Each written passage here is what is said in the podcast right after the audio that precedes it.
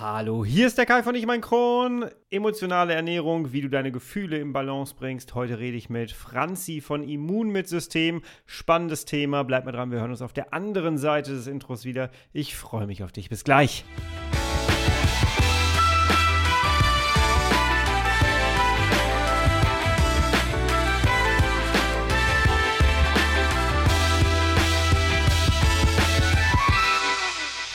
Willkommen zu einer weiteren Ausgabe von Ich und mein Kron, dein Kronpott.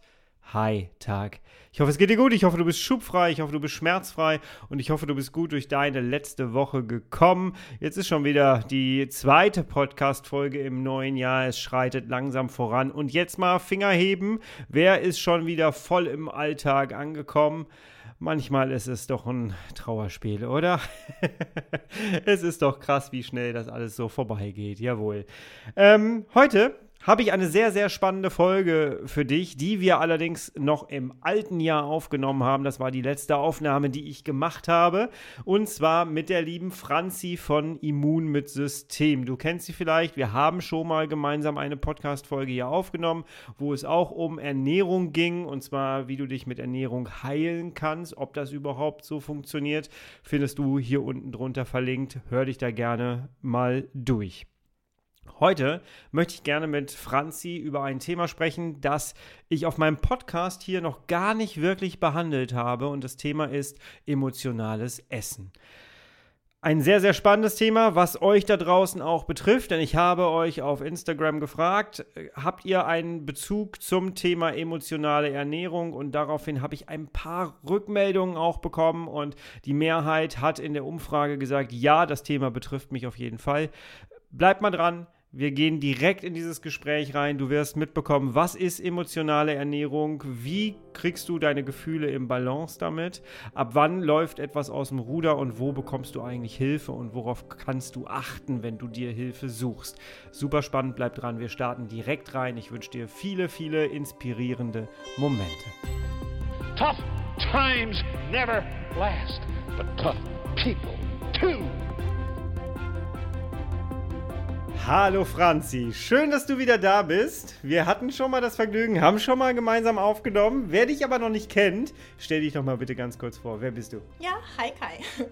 Ich bin die Franziska von der Osten. Ich zeige chronisch kranken Frauen ein Gesundheitskonzept, das die antientzündliche Ernährung und den antientzündlichen Lifestyle mit ihrem individuellen Persönlichkeitsprofil verknüpft, sodass jeder die Chance hat, seinen ganz eigenen und individuellen Life- und Health Balance zu finden und vor allem den Weg der Veränderung so sexy und geschmeidig gehen kann, wie das quasi nur möglich ist. Und ich selbst habe durch eine ganz konsequente Lebensstiländerung auf allen Bereichen meine chronische Erkrankung in den Griff bekommen und führe ein völlig beschwerdefreies und lebenswertes Leben. Und ich denke, das ist so wichtig, das gönne ich jedem und das gebe ich total gern weiter.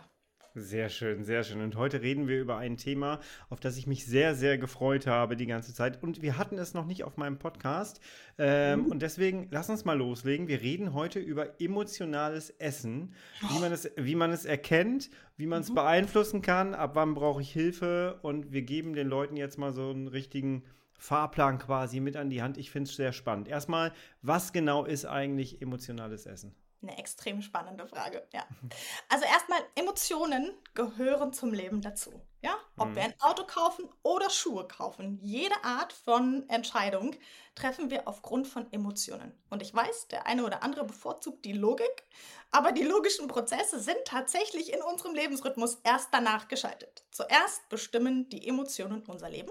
So auch das berühmte Bauchgefühl. Das heißt, auch beim Essen gehören die Emotionen dazu.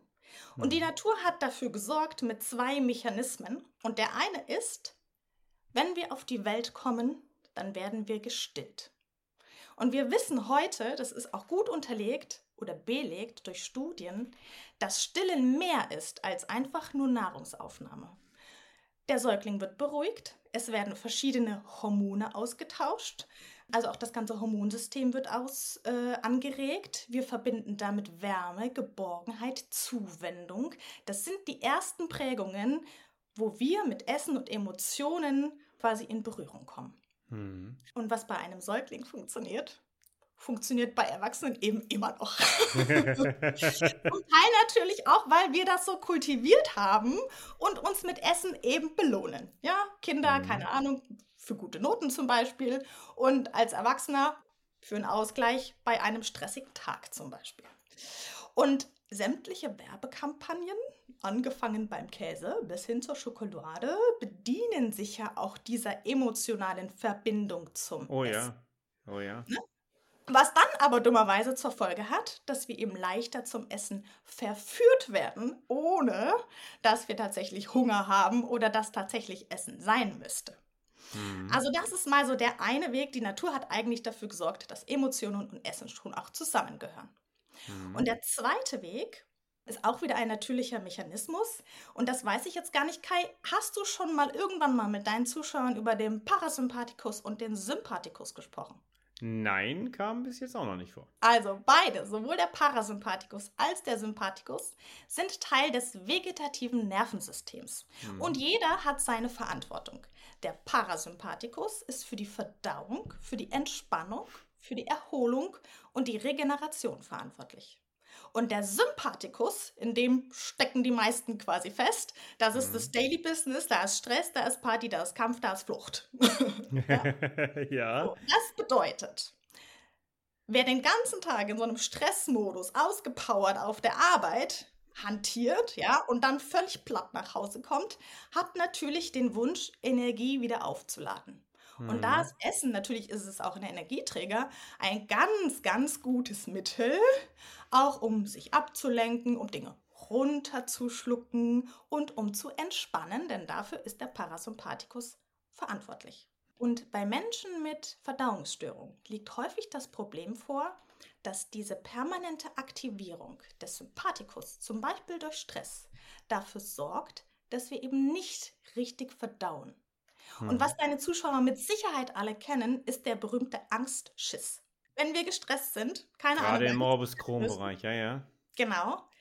Da sorgt der Sympathikus dafür, dass die Verdauung nicht richtig läuft oder und direkt beendet wird. Das heißt, es rauscht im Prinzip durch, Ja. damit genügend Energie da ist, um zu flüchten, zu kämpfen und sozusagen diesen Überlebensmodus aufrechtzuerhalten. Crazy Kiste, ja? Das heißt, wenn wir essen, sollten wir eigentlich entspannt sein, weil das gehört zur Verdauung dazu.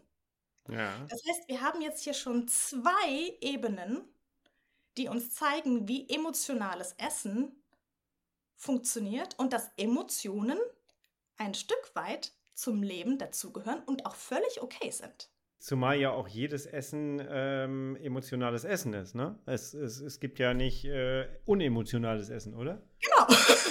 genau. Kein Mensch sitzt emotionslos vor seinem Essen. Right.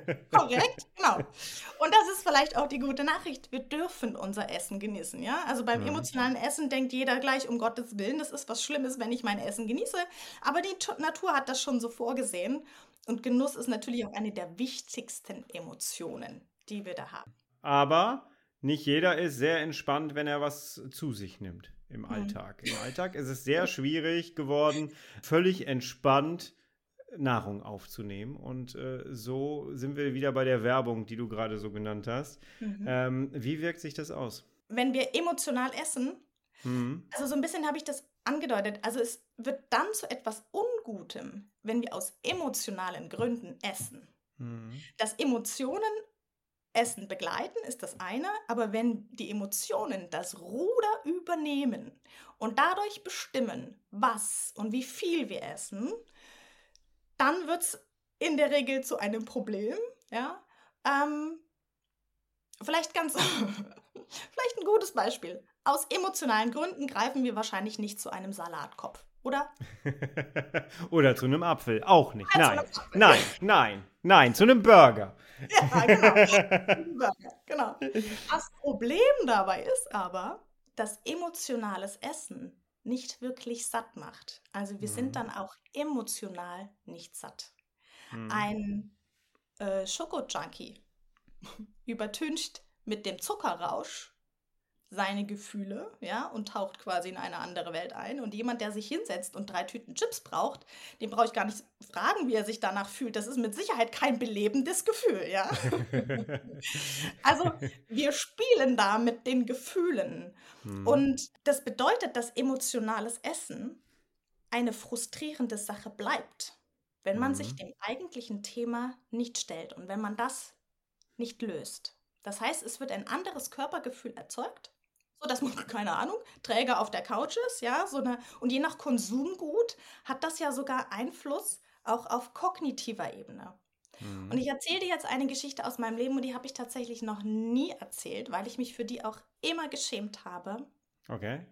Als ich mitten in meinem, ich nenne es jetzt mal Diagnosedschungel war, da mhm. war ich mhm. mitten im Studium, ja noch wahnsinnig jung, 22 Jahre alt. Im Grunde schon auch chronisch krank, aber noch keiner hat es erkannt da habe ich mich mit Vollkornbrot betäubt. Und die Allgemeinheit glaubt ja, Vollkornbrot das ist eigentlich ein ziemlich gutes Lebensmittel. Mhm. Aber ich wusste, dass ich mich mit diesem Lebensmittel in einen Zustand bringen konnte, in dem der Kopf nicht mehr denken konnte, in dem die Selbstzweifel nicht mehr hochkommen, in dem die ganzen Fragen nicht mehr hochkamen, sondern ich hatte dermaßen Bauchkrämpfe und Stress im Körper und eine Art Fresskoma, dass die seelische Rebellion in mir völlig überschallt wurde. Mhm. Und ich habe mich quasi mit dem Essen meiner, meines eigenen Problems zeitweise entzogen. Und das ist quasi der Knackpunkt oder auch das Ungute am emotionalen Essen. Das Essen ist eben nicht die Lösung. Das eigentliche Problem verschwindet nicht. Wir fühlen uns danach auch nicht wirklich besser. Und das kommt jetzt auch so ein bisschen drauf an, sowas schleicht sich ja ein. Also ich meine, kein Mensch fällt von ja. heute auf morgen ne, in so einen Rausch, sondern das sind ja unbewusste Prozesse, die das Ganze so ein bisschen ins Schwingen und Klingen bringen, sag ich jetzt mal. Ja, ich spiele das gerade für mich so ein bisschen im, im, Kopf durch. Ich bin in einer stressigen Situation, ich möchte mich ein bisschen belohnen und greife zu gesättigten Fettsäuren. Dann, ähm, das ist ja dann im Grunde genommen all das, was wir gerade so aufgezählt oder was du gerade so aufgezählt hast. Dann ähm, bin ich satt, bin da drin, bin aber weiterhin an meiner stressigen Situation, hat sich ja nichts geändert und so verlangt der Körper weiterhin danach und je mehr ich davon aufnehme, desto mehr erwartet der Körper ja auch, ich will das wieder und braucht das wieder, in Anführungsstrichen. Äh, das ist eine echte Spirale, ne? Ja, total, Kai. Und der Punkt ist noch viel spannender, weil mhm. Wenn wir jetzt in dieser Stressspirale sind und wir leiten so eine Form von Fehlernährung ein über diesen ganzen Industriefood, kommt noch eine neue Spirale dazu. Und das hat man in einem Experiment ganz toll gezeigt mit Ratten und mit Mäusen. Die Ratten haben Fast Food bekommen. Und es hat sich gezeigt, dass die richtige Vielfraße wurden. Die haben doppelt so viel gefressen wie die übliche Menge. Die hm. Leistung des Gehirns war nachweislich eingeschränkt und auch in ihrem Verhalten haben die Ratten gezeigt, dass sie Ängste haben und dass sie wahnsinnig verunsichert sind. Mäuse hat man mit Zucker gefüttert und die wurden richtig zänkisch. Die wurden weltschreu und die verkrochen sich in ihren Ecken. Das heißt, auch da sehen wir Auswirkungen auch auf das soziale Verhalten und auch auf die Emotionen. Und es gab sogar einen Feldversuch mit Hamstern. Ich meine, die Uni in Stuttgart hat das gemacht. Und zwar ist dort das Hamstersterben dokumentiert worden und dann wollte man wissen, was ist denn hier los? Warum stirbt denn dieser Hamster aus? Und man hat zeigen können, dass diese Hamsterpopulation durch die Maisfelder, durch die vielen, vielen Maisfelder, die dort waren, so sehr auf diesen Mais fixiert waren, dass die quasi nichts anderes mehr gegessen haben, trotz natürlicher Umgebung. Mhm. Und dadurch eine Form von Fehlernährung und natürlich auch Mangelerscheinung kam, sodass die Mütter ihre eigenen Nachkommen gefressen haben. Also was ich mit diesen Beispielen zeigen möchte, dass wir nicht erst durch eine stressige Situation in dieses emotionale Essen kommen, sondern weil der Körper eben in Kreisläufen funktioniert, wir auch durch eine Fehlernährung zum Beispiel zu völlig anderen emotionalen Handlungen und eben auch zum emotionalen Essen kommen können. Crazy, oder? Absolut. Und bei mir äh, schleicht sich dann sofort wieder der Begriff Routine in den Vordergrund. Wenn wir Stress haben, sind wir oft auch von außen gesteuert. Und wir müssen ja dann wieder dahin kommen, dass wir in die Offensive gehen, dass wir, dass wir die Handlung wieder übernehmen, im Grunde genommen, dass wir ins Handeln kommen. Mhm. Ähm, wie ist das jetzt bei sowas? Ich meine, da schleicht sich ja dann im Grunde genommen eine sehr ungute Routine, eine Essensroutine rein. Vor allem, wenn es sich immer und immer wieder wiederholt. Ich habe im Vorfeld äh, zu dieser Folge hier ähm, auf Instagram gefragt, ähm, seid ihr mit dem Thema schon mal in Berührung gekommen, betrifft euch das selber? Und die Mehrheit hat da tatsächlich gesagt, ja, das äh, betrifft mich. Ein paar Leute haben mich angeschrieben und haben mir gesagt, ich weiß nie, ist es jetzt noch gut bei mir oder bin ich da schon in so einem unguten Bereich? Und das ist wirklich auch, glaube ich, schwierig selber auch zu fühlen, oder? Ich glaube, in unserem Kopf denken wir sofort immer an übergewichtige Menschen zum Beispiel, ab, wo man dann das Gefühl hat, okay, jetzt müsste man vielleicht mal was tun. Aber so einfach ist es nicht, ne? Nee. es ist tatsächlich nicht so einfach, weil ich habe das gerade schon versucht anzudeuten. Also A sind die Emotionen auf der einen Seite normal, aber dieses Ungute herauszufinden, das wird vor allem dann schwierig, wenn wir eben auch merken, dass wir sowas wie gesundheitliche Einschränkungen feststellen. Also dass man zum Beispiel in so eine chronische Erkrankung hineinrutscht oder äh, dass wir spüren, dass wir auch Beeinträchtigungen im Hormonsystem haben oder eben auch im Immunsystem, was alles eine Folge der Fehlernährung und sicherlich auch des emotionalen Essens sein können. Also ich kann dir einfach mal so ein paar Punkte aufnennen, wo oder ja sagen, wo man jetzt sagen würde, okay, das wäre jetzt so der Einstieg in die wirklich richtig ungesunde Art des emotionalen Essens. Ja, vielleicht können wir damit dann auch so eine Antwort geben. Ab wann äh, erkenne ich eigentlich so die ersten Anzeichen, dass es ungut wird für mich? Da möchte ich gerne, also okay, es gibt ungute Essensroutinen per se. Mhm. Da können wir noch drauf eingehen. Und wir gucken jetzt mal, wann ist denn emotionales Essen etwas, wo ich mir tatsächlich dringend Hilfe suchen sollte. Sehr gerne. Gut. was, was, besprechen wir zuerst? Nehmen wir erstmal die unguten Essensroutinen. Gehen wir da erstmal drauf. Hilfe machen wir zum Schluss. Die Lösung kommt immer am Ende. Also, ungute Essensroutinen sind, wir betrachten das jetzt wieder ganzheitlich. Hm? Der erste Punkt wäre, wenn deine Emotionen bestimmen, was du einkaufst, was du kochst oder bestellst. Also wenn du aus Frust, aus Sorge, aus Angst, aus Stress oder aus Wut oder auch aus Belohnung, und das merken wir ja meistens, das wissen wir ganz genau, warum wir jetzt den Burger brauchen. Wir finden, da haben da ganz tolle Begründungen dafür. Ja? oh ja. Chips, ne? Oh genau. ja, da kann ich, also, kann ich sehr kreativ werden. wenn wir da merken, der Verstand ist nicht mehr mit an Bord und wir wissen mhm. es eigentlich besser, dann wäre das schon so ein Ding. Mhm. Und du hast es gerade eben angesprochen, diese stressigen Zeiten, wie ja für viele auch diese Weihnachtszeit immer so stressig ist, weil, keine Ahnung, Jahresabschluss, tralalala und äh, lange Arbeitszeiten und dann noch Weihnachtsfeier und so. Mhm. Und wenn man weiß, dass solche Zeitabschnitte auf mich zukommen, muss man da ja nicht sehenden Auges reinrennen und sagen, naja, dann brauche ich halt die Pizza, weil ich kann mir halt nichts anderes machen und äh, es muss halt auch einfach schnell gehen. Da findet man ja auch ganz tolle Begründungen dann dafür, warum diese Dinge alle sein müssen, ja. Mhm. Es ist also immer die Frage, lasse ich das denn zu, mich von diesem Stress so zu überrollen oder finde ich nicht tatsächlich eine Strategie? Ausrüsten, vorbereiten, Plan im Kopf. Gibt es ja alles. Ja.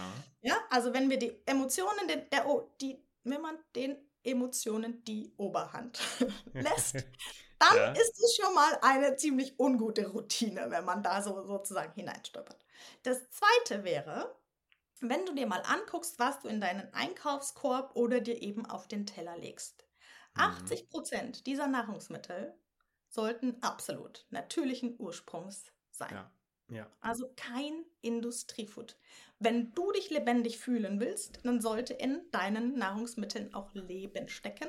Ja? Hm. Natur pur. Also in der Frischabteilung kann sich jeder austoben. Ja, das stimmt. Und vielleicht noch ein kleiner Tipp: nicht hungrig einkaufen gehen. Ja, also ich meine, wer hungrig einkaufen geht, der macht doch schon den ersten Fehler. Wenn wir satt sind, können wir viel bessere Entscheidungen treffen. Ja, das äh, ist ja. richtig, das ist richtig, ja. Ich habe allerdings sehr oft mit Menschen zu tun äh, und ich kenne es selber noch von damals, die sagen, okay, ich bin aber mit meiner Krankheit jetzt so eingeschränkt, dass ich zum Beispiel kein frisches Gemüse oder e essen kann oder so, sondern ähm, ja, das ist halt verarbeitete Lebensmittel, dass die besser vertragen werden. Aber das kann nicht die Lösung sein sein, ne? Nee, ist tatsächlich auch nicht die Lösung. Und das ist, wenn dann auch zeitweise der Fall Mhm. und auf gar keinen Fall eine Dauerlösung. Mhm. Genau. Und es Ja, ist ja auch immer die Frage, also ich meine, okay, vielleicht vertrage ich nicht den rohen Apfel, aber Mhm. eine gekochte Suppe ist auch etwas, was man machen kann und am nächsten Tag aufwärmen kann. Das ist ja am nächsten Tag sozusagen gar keine Arbeit mehr. Ne? Nur Mhm. sich hungrig hinzustellen und dann erst noch die Suppe zu machen, dann verstehe ich, dass das eine Herausforderung ist und dass man sich Ja. der auch nicht stellen möchte. Ja? Aber die Ausrede, ich vertrage nur verarbeitete Lebensmittel, ist eine Ausrede. Mhm. Also da immer noch mal genau hingucken, was genau meine ich denn damit. Und welche Lösung äh, gibt es vielleicht noch, dass ich trotzdem gesündere Sachen zu mir nehme? Bei mir war es zum Beispiel äh, Brokkoli. Ich habe eine ganze Zeit lang überhaupt gar keinen Brokkoli vertragen, ähm, weil ich ihn schwer verdauen konnte. Und irgendwann habe ich dann mitbekommen, okay, man sollte als Morbus Crohn-Kranker das Ding einfach äh, dünsten und das funktioniert super. Oder halt in den Smoothie geben. Und heute ähm, nehme ich fast jeden Tag oder jeden zweiten Tag Brokkoli zu mir, meistens im Smoothie, manchmal Mhm. aber auch dann gedünstet. Ähm, Mhm. Mittlerweile geht es aber auch einigermaßen, wenn ich es so in die Pfanne mache oder ganz normal koche oder so. Das, das, das funktioniert schon. Es In ist halt auch Smoothie immer. machst du den dann roh? Äh, ja, das geht. Das Mhm. äh, kann ich mittlerweile. Das konnte ich früher definitiv nicht. Smoothie, weiß ich auch, wird nicht von jedem immer vertragen. Ähm, Aber gut, die Situation habe ich mir wieder zurückerarbeitet. Das konnte ich früher auch nicht äh, zu mir nehmen, definitiv, ja. Das wäre Genau, so wieder ja. rausgegangen, ja. Also natürlich hat da jeder, gerade von deinen Zuhörern, auch eine ganz individuelle Herausforderung. Aber das bedeutet Ja. nicht, dass frische Lebensmittel per se nicht funktionieren. Ganz im Gegenteil. Ja, ist ja auch ein sehr, sehr wichtiges Thema, weil du ja vorhin gesagt hast, wir greifen sehr, äh, sehr selten zum Brokkoli in Stresssituationen. Genau. zum, zum Salatkopf, genau.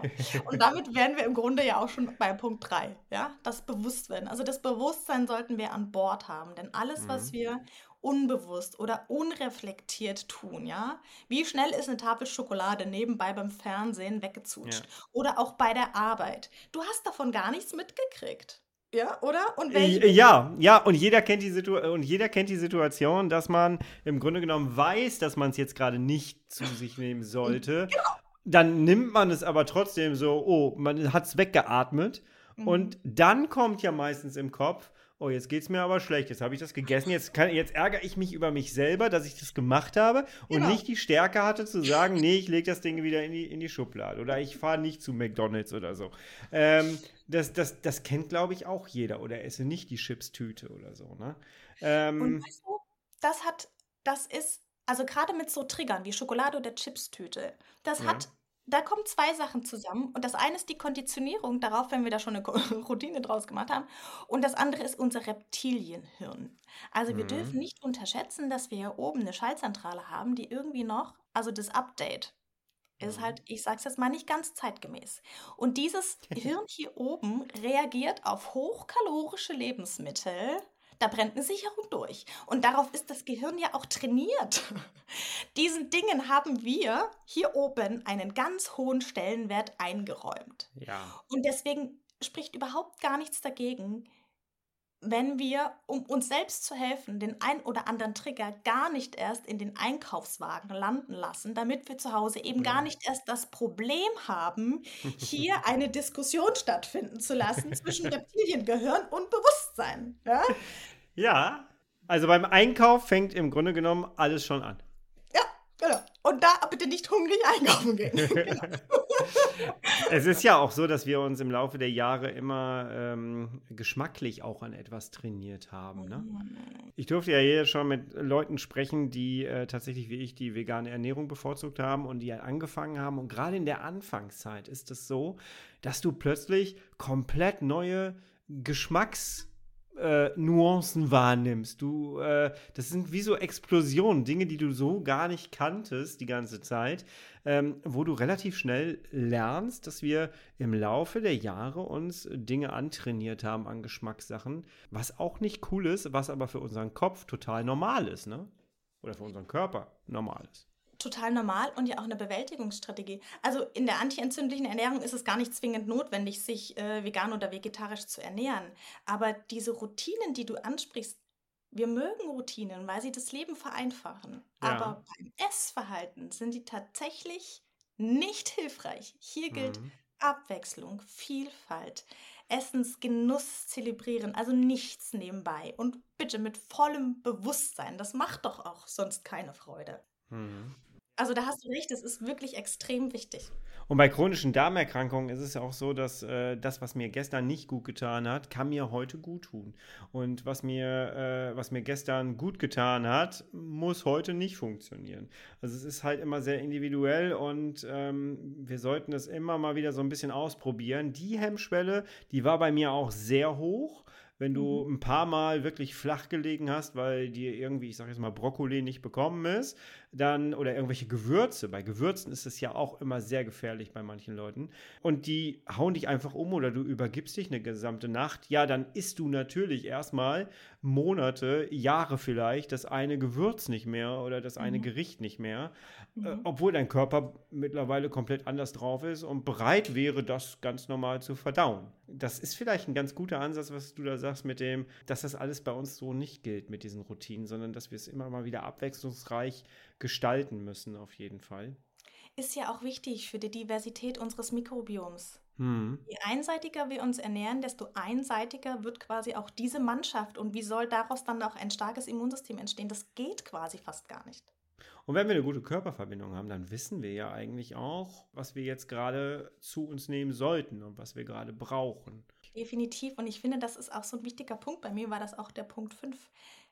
Wenn der Körper schon rebelliert, mhm. dann besteht einfach Handlungsbedarf. Mhm. Die WHO sagt ganz explizit, dass wir immerhin 79 Prozent aller Erkrankungen einer falschen Ernährungsweise und eines falschen Lifestyles zu verdanken haben. Mhm. Und das gilt für Zivilisationskrankheiten, für chronische Erkrankungen. Da kann sich keiner so richtig rausnehmen. Und ich glaube, dass diese Zahl noch ziemlich niedrig ist. Mhm. Alle Gäste im chronischen Bereich, die ich äh, hier im Podcast begrüße, die bekommen meistens entweder im, in der Aufnahme oder danach unterhalten wir uns ja auch meistens noch, äh, bekommen die alle die Frage, weißt du eigentlich, wo du deine Erkrankung her hast? Und alle, wirklich alle wissen es eigentlich sehr genau. Ungesunder ja. Lebensstil, Stress, ähm, schlechte Ernährung kommt auch immer wieder, wird auch immer wieder mit reingenommen. Und, und jeder sagt so, ja, wenn ich ehrlich zu mir selber bin, ich weiß schon, was es getriggert hat damals. Mhm. und du hast ja gerade auch bei Mobscon dieses Gen und das kannst du triggern oder du kannst es nicht triggern. Und ich sage auch immer, ich weiß schon, wo ich es hergetriggert bekommen habe. Ich habe jetzt nicht so toll gelebt früher, mhm. aber jetzt kann man es halt umdrehen. Und genau da wollen wir ja jetzt auch hinkommen und den Leuten das mitgeben, dass man wieder in die Handlung kommt, in die Offensive kommt und dass man selber auch das Ganze drehen kann. Genau. Wie? Wie? okay, also ja, der, also ganz pauschal gesagt, Fokus auf Gesundheit. Mhm. So, das ist mal so die, die, die ganz platte Antwort. Ich möchte es aber gern noch mal. Bist du ein Harry Potter-Fan? Es geht. Es, es geht. Okay, aber du kannst dich bestimmt daran erinnern, dass Harry hat irgendwann ein Buch bekommen, das beißend und schnappend, das er gar nicht öffnen konnte. Das ja, dunkel erinnere ich mich. Ja, ja, ja. The Monster Book of Monsters, das Monsterbuch der Monster, genau. Und Hagrid der Wildhüter durfte endlich Lehrer werden für Pflege der magischen Geschöpfe. Er war so stolz darauf. Und dieses schnappende und fressende Buch war jetzt nun Pflichtlektüre für all diese Schüler. Und keiner dieser Schüler hat es hinbekommen, dieses Buch lesen zu können, weil es halt einfach nur mal schnappte. Und auf dem Einband stand auch noch drauf, Allerdings können diejenigen es sich nicht in Ruhe ansehen, die mit Monstern nicht umzugehen wissen. Also das Buch hat den Leser auch noch regelrecht verhöhnt. Und was war die Lösung, damit man das Buch lesen konnte? Weißt du es? Nee, erzähl. Er musste über den Rückenband streicheln. Okay. Also wir haben Jetzt bin ich gespannt, wie du den Bogen jetzt spannst. Ich lehne mich, mal, lehn mich mal zurück und hör mal zu. Also wir haben da ein beißendes, schnappendes Monster, ja. Und die Lösung ist tatsächlich streicheln. Und im Grunde war dieses Buch selbst ein magisches Geschöpf. Und ich glaube, wir dürfen alle selbst wieder lernen, welche Magie in uns steckt und vor allem, was wir brauchen, um friedlich zu sein, damit es auch friedlich in uns ist, emotional und körperlich. Hm. Na, wie war die Schleife? Gut, oder? Ja, ja, ja, ich, ich lasse sie gerade noch sacken, ja, ich lasse sie noch sacken. Das heißt, beim emotionalen Essen ähm, kommt der Bedürfnischeck für mich auf drei Ebenen. Die Hm. erste Frage, die ich stelle, wie steht es denn um deine Emotionen? Oder Hm. um welche Emotionen darf ich mich denn hier kümmern? Hm. Welche wollen denn gehören, gesehen und gefühlt werden? Ja. Die zweite Frage ist, wie steht es denn um mein Essverhalten?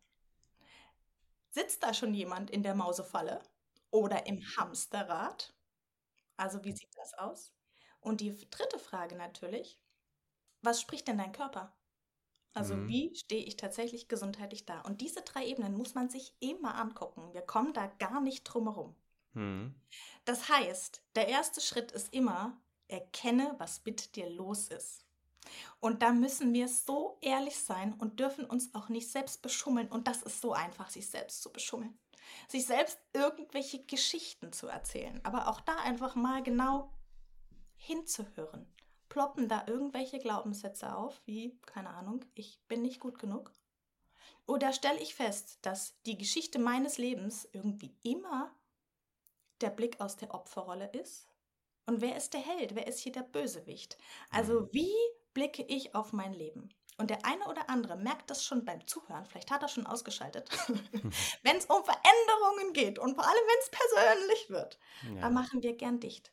das stimmt. Da mischt sich die Angst ein oder die Macht der Gewohnheit kommt und dann bleiben wir ganz schnell da, wo wir waren.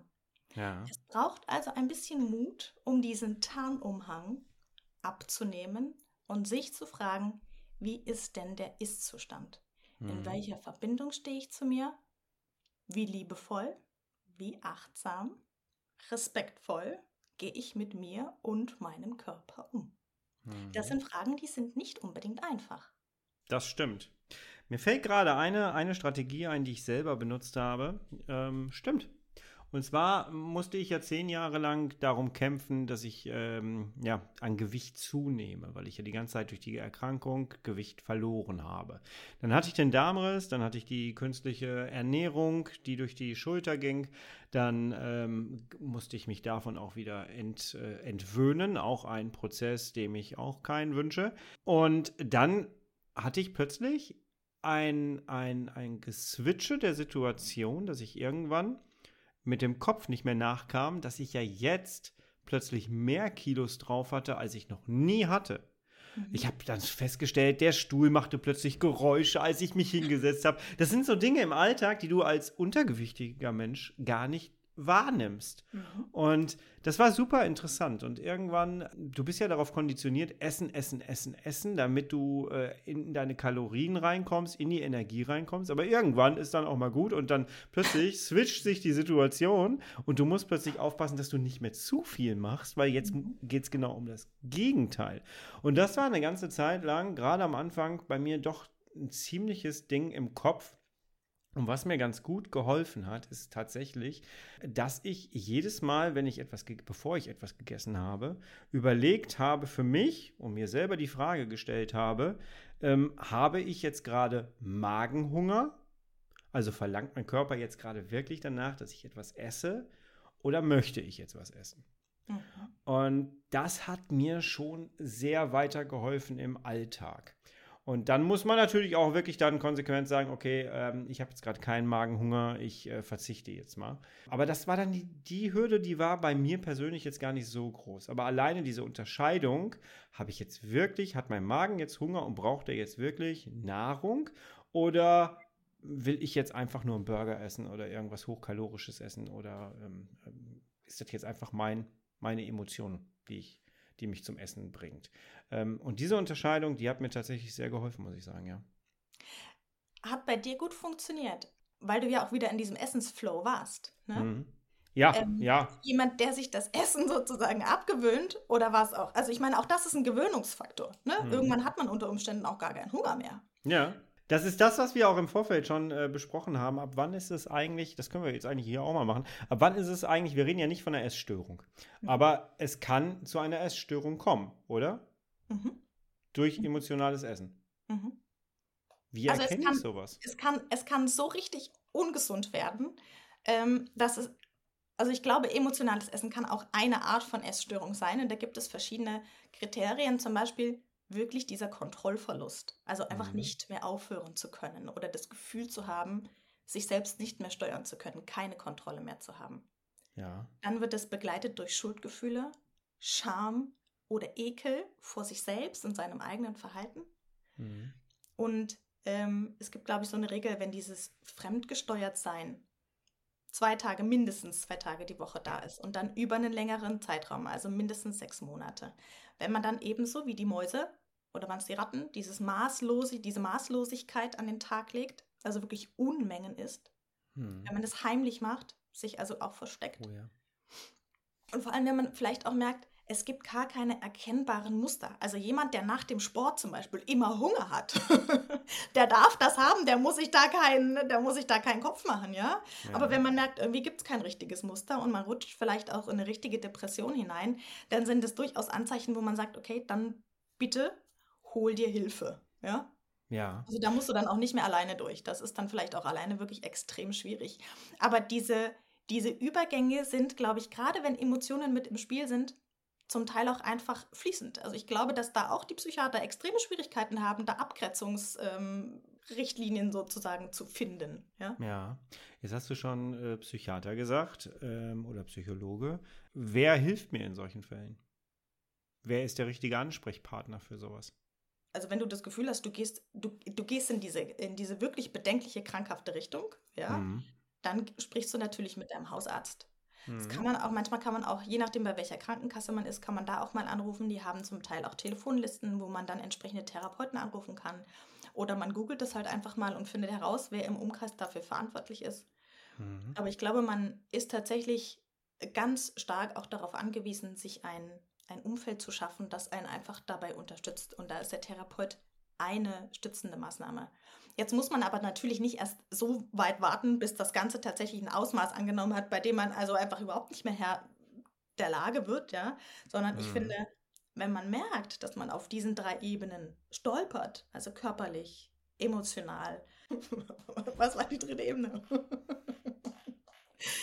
oder im Essverhalten, genau, also wenn schon das Essverhalten halt einfach auch nicht stimmt, ja, naja, dann also ich meine, wir haben ja, wir leben ja in dieser wirklich göttlichen Situation, dass wir wahnsinnig viele Coaches, Mentoren, Berater haben, die dich auf diesem Weg auch inspirierend helfen können. Mhm. Also ich mhm. bin immer ein großer Freund davon, wenn Hilfe inspirierend stattfindet, weil du dann eben, wie gesagt, die Veränderungen wesentlich einfacher für dich auch annehmen möchtest. Such dir jemanden, wo du sagst, naja, der hat es geschafft, ja, der führt jetzt ein geiles Leben, so will mhm. ich das einfach auch haben. Und vor allem, dieser Person kann ich mich anvertrauen. Es gibt ja nichts Schlimmeres, als wenn wir das Gefühl haben, es brodelt unterm Kessel, aber wir können uns niemandem anvertrauen. Ja. Das ist, glaube ich, das, das Allerschlimmste. Und das gilt im Übrigen auch für Therapeuten. Es bringt überhaupt nichts, wenn du irgendwo auf der Couch sitzt und das Gefühl hast, dieser Person möchtest du dich nicht anvertrauen. Auch dann bist du da an dieser Stelle nicht richtig. Hm. Und da sind wir wieder bei den Emotionen, denn sie sind ja tatsächlich so wichtig.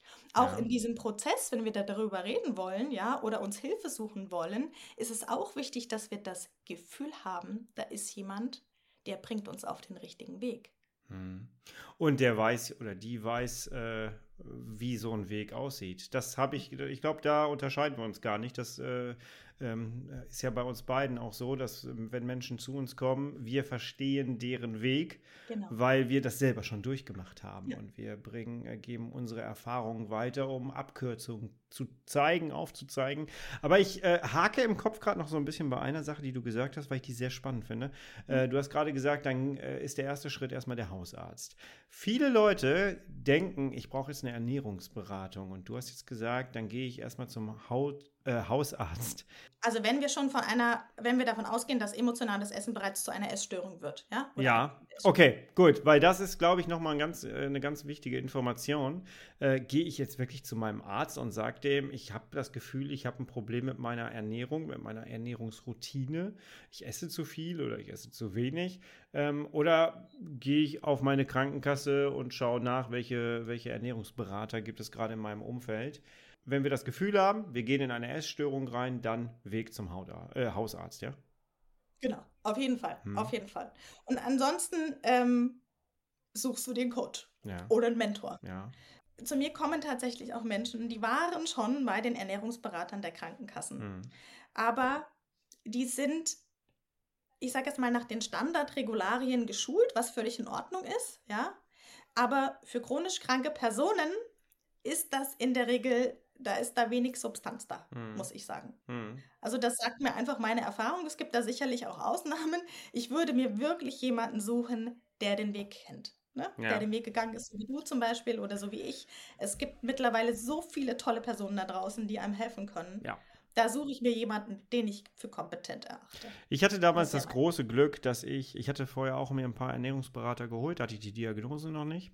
Das war sehr schwierig. Ähm, das war auch sehr teuer, das muss man auch dazu sagen. Und ich hatte dann eine richtig, richtig gute Beraterin im Krankenhaus selber, als das Ganze schon, als der Drops schon gelutscht war quasi und der Darm schon durchtrennt war. Da war, da kam dann endlich mal die Beraterin, die ich Jahre vorher gerne gehabt hätte. Und die war wirklich, wirklich gut. Und das Schöne war, ich durfte ähm, da auch nach dem Krankenhausaufenthalt immer wieder hingehen. Übrigens auch eine gute Information für euch da draußen. Ähm, wenn ihr mal im Krankenhaus wart und da ist jemand, äh, also ich glaube, viele Krankenhäuser haben auf jeden Fall eine Ernährungsberaterin, Ernährungsberater. Ihr dürft diese Leute ansprechen, auch wenn ihr nicht mehr dort seid. Also wenn ihr mal da wart, dann könnt ihr die auf jeden Fall ansprechen. Und da sind viele gute bei. Also ich hatte jedenfalls da äh, ein ganz, ganz großes Glück, muss ich sagen. Und ähm, da habe ich dann, weil ich dann auch ein Kurzdarmsyndrom hatte, ähm, haben wir da sehr, sehr oft miteinander gesprochen und das war richtig, richtig gut. Aber ähm, ja, du hast recht, es ist wenig Substanz da. Schwierig wird es da, wo kein Wissen über CED-Erkrankungen ist. Ab da wird es wirklich kompliziert und schwierig. Und manchmal, wie ich es selber erlebt habe, ich möchte das jetzt gar nicht pauschalisieren, da draußen gibt es super tolle Berater. Ähm, aber es wird einfach ähm, nutzlos an manchen Stellen dann auch. Also so habe ich es jedenfalls erlebt. Und Aber ich glaube, das ist, das haben wir überall. Mhm. Ne? Du kannst an den guten Arzt kommen, du kannst Genau. aber auch an einen Arzt kommen, Ja. der dir einfach nicht hilft. Das hast du einfach überall. Richtig. Es gibt auch Lehrer, die sind toll und es gibt Lehrer, die sind einfach. ja, das ist so. Das ist so. Und deswegen ist vielleicht auch eine Kombi ganz gut. Deswegen finde ich auch eine ganz gute Kombi, denn äh, ich sage den Leuten oder bei, bei mir in den Coaching-Verträgen steht auch ganz klar, immer ein Coaching und eine Beratung kann halt einfach keine äh, psychologische Hilfe ähm, oder eine Therapie ersetzen. Das ist einfach Ja. so. Und das gehört zur Wahrheit auch dazu. Aber man kann es schön kombinieren. Ich habe Menschen, die in einer Therapie sind und gleichzeitig bei mir im Coaching sind. Und wir Ja, das ja grenzen das ganz gnadenlos auch ab. Und das eine kann aber das andere auch äh, befruchten im Grunde genommen. Und daraus kann wieder was ganz Tolles entstehen. Also, Ja. äh, Also so durfte ich das auch erleben. Ja, das ist tatsächlich so. Ja. ne, also dementsprechend äh, eine Kombi von verschiedenen Sachen ist in der, ist, äh, ist im Alltag vielleicht dann auch der schnellere Weg in die Lösung im Grunde genommen. Was ich aber, und ich finde, das sprichst du indirekt auch an. Der Knackpunkt ist, dass wir selber erkennen müssen, dass wir diejenigen sind, die das Zepter in der Hand haben, die sich die Hilfe suchen und die den Weg gehen. Also wir können die Verantwortung an niemand anderen abgeben. Mhm. Das ist die unangenehme Wahrheit an der ganzen Sache. Und die gilt leider, die gilt, ich habe gerade eine, eine Folge gemacht mit drei unangenehme Wahrheiten äh, für das Leben mit einer chronisch entzündlichen Darmerkrankung. Und ja, das gehört mit dazu. Ich äh, bin auf mich auch selber angewiesen und ich muss in mein Wissen kommen und ich muss Ja. handeln. Und äh, es ist aber auch so, Ja. wir können Leuten Lösungen vorhalten und äh, gehen muss derjenige, diejenige selber. Und äh, man kann Türen öffnen, aber durchgehen muss man immer selber im Grunde genommen. Aber ja, das ist äh, eine unangenehme Wahrheit auf jeden Fall, ja. Das ist so. Weißt du, ich finde sie gar nicht so unangenehm, weil. Ja, erstmal schon. Ja, ich weiß. klingt am Anfang so unangenehm, aber weißt du, am Ende bist du tatsächlich der Experte Ja. für deinen Körper, für deine Gesundheit, für sich. dein Leben. Ja. Und es lohnt sich, es lohnt sich so sehr, Ja. wirklich. Das ist so. Einmal durch äh, dadurch und dann fühlt man sich aber auch stärker. Und es macht auch ganzheitlich wieder was mit einem. Wenn man einmal etwas äh, Negatives überwunden hat, äh, dann darf man das erstens feiern und zweitens ist man dann auch nicht mehr die Person, die man vorher war, im Grunde genommen. Ganz genau. Ja, sowieso nicht. sowieso nicht. Franzi, das ist ein sehr spannendes, sehr emotionales Thema. Ähm, oh. wer mehr von deinen Inhalten konsumieren möchte oder mit dir in Kontakt treten möchte, wo findet man dich? Immun mit System. Das ist mein Motto. Da findet ihr mich auf Instagram, aber auch meine Homepage. Ich glaube, du verlinkst Ja. es auch immer in den Natürlich. Show Notes. Genau. Ja. Also da findet ihr mich auf jeden Fall. Mr. Google findet uns, wenn ihr das wollt. Genau, und ihr findet auch zur ersten Podcast-Folge, die wir gemeinsam schon gemacht haben, findet ihr auch einen Blog-Eintrag auf meinem, äh, auf meiner Homepage www.ichundmeinkron.de. Ihr findet alles unter dieser Podcast-Folge verlinkt. Klickt da mal durch und äh, ja, schaut mal bei Franzi vorbei, lasst einen Gruß da. Und ja, Franzi, wir nehmen das Ganze hier noch im alten Jahr auf. Ich wünsche dir schöne Weihnachten, komm gut ins neue Jahr und Das im dir. neuen Jahr machen wir vielleicht wieder was zusammen. Ach, natürlich. Das Kai, wird auf schön. Das wird Ja. schön. Dankeschön, bis hierhin. Tschüss. Vielen Dank für die Einladung. Gerne. Tschüss. Ciao. Franzi, herzlichen Dank für dieses wunderbare Gespräch. Ich bin wirklich froh, dass wir dieses Thema emotionales Essen tatsächlich mal mit in diesen Podcast hier reingenommen haben. Das war eine große Lücke und nach dem Gespräch mit dir merke ich jetzt, äh, das war dringend notwendig, dass wir das hier mit reinnehmen. Ja, du findest alle Links hier unten drunter unter dieser Folge. Klick dich da gerne durch. Wenn du gerne noch weiter äh, dich informieren möchtest über dieses Thema, dann schau auf jeden Fall mal in die Show Notes rein. Ich hoffe, es hat dir gefallen. Ich hoffe, du konntest das ein oder andere für dich da rausziehen. Schau gerne auf meiner Homepage vorbei, www.ichundmeinkron.de. Ich habe es gerade genannt, äh, für weitere Inhalte, die dich vielleicht interessieren können. Wenn du Lust hast, lade ich dich ein, kostenlos meinen Newsletter zu abonnieren. Da bekommst du damit, wo ich eigentlich noch so mein Unwesen treibe und welche tollen Inhalte ich vielleicht für dich noch erstelle, gerade auf den verschiedensten Plattformen. Also melde dich da gerne an. Ich freue mich von dir zu hören und lass uns in Verbindung kommen und dieses Jahr auf jeden Fall in Verbindung bleiben. Ich freue mich drauf. So, jetzt hören wir uns nächste Woche wieder. Du, ich und mein Kron. Und bis zur nächsten Woche. Bis bleibst und wirst du bitte herrlich schubfrei, denn so lebt es sich am besten. Ich bin raus. Bis dahin. Tschüss. Schönes Wochenende. Dein Kai.